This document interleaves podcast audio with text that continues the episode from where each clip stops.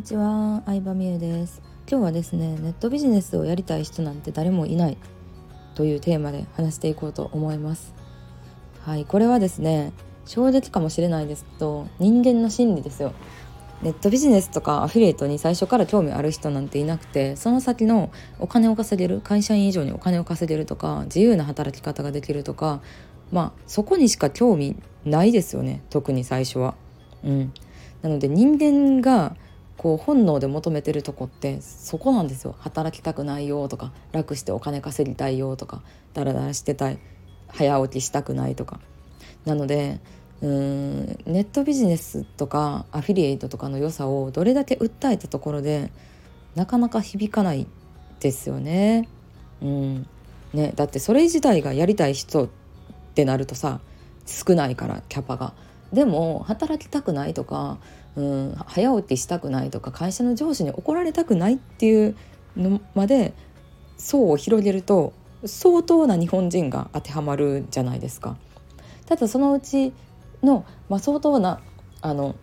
裾野が広くなったうちの、まあ、一部の人がネットビジネスとかアフィリに興味持ってくれるって感じだと思うんですけどここの、うん、本音と建前を理解しておかないと結構お客さんの言われるがままにこれが欲しいですって言われてあこれが欲しいんでしょって出してもえ欲しいって言ったのに売れないみたいなことは結構あったりしますね。私も何度もそれで失敗してるんですけど全然分かってなかったなって思います。うん。でそれに似たようなことですごい面白いなと思う事例をねこの間見つけたんですけどテレビで冬歌ランキングっていうのをやってたんですよ。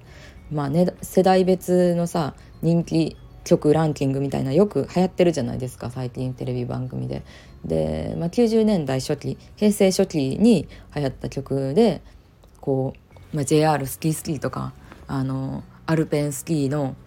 えー、スノボウェアの CM でこの曲が使われててヒットしたみたいなのが紹介されてたんですけどその CM って別にあの全然スキーとかを押し出してないんですよ。ゲレンデでね撮影はされてるんですけどなんかもう恋愛ドラマみたいな展開の CM なんですね。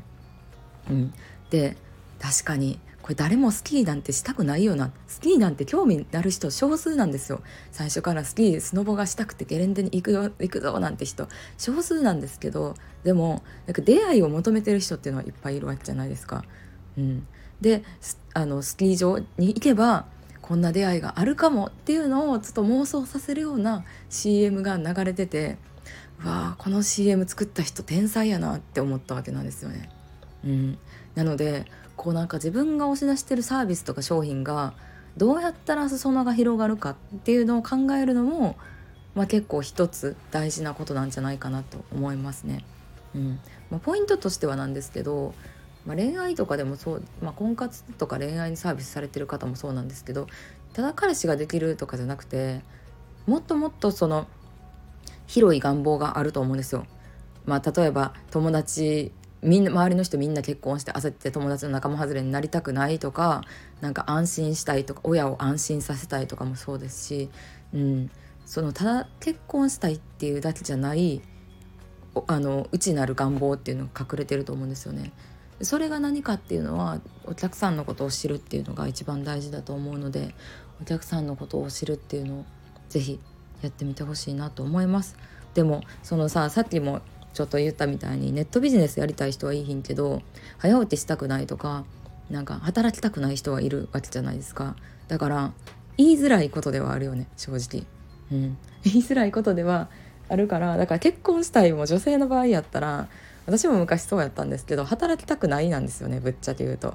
うん、っていう人もいる。働きたくないから金持ちと結婚したら専業主婦になって正社員せめて正社員は辞めれるんじゃないかみたいなパートやったら週3とかやから今より楽になるんじゃないかだから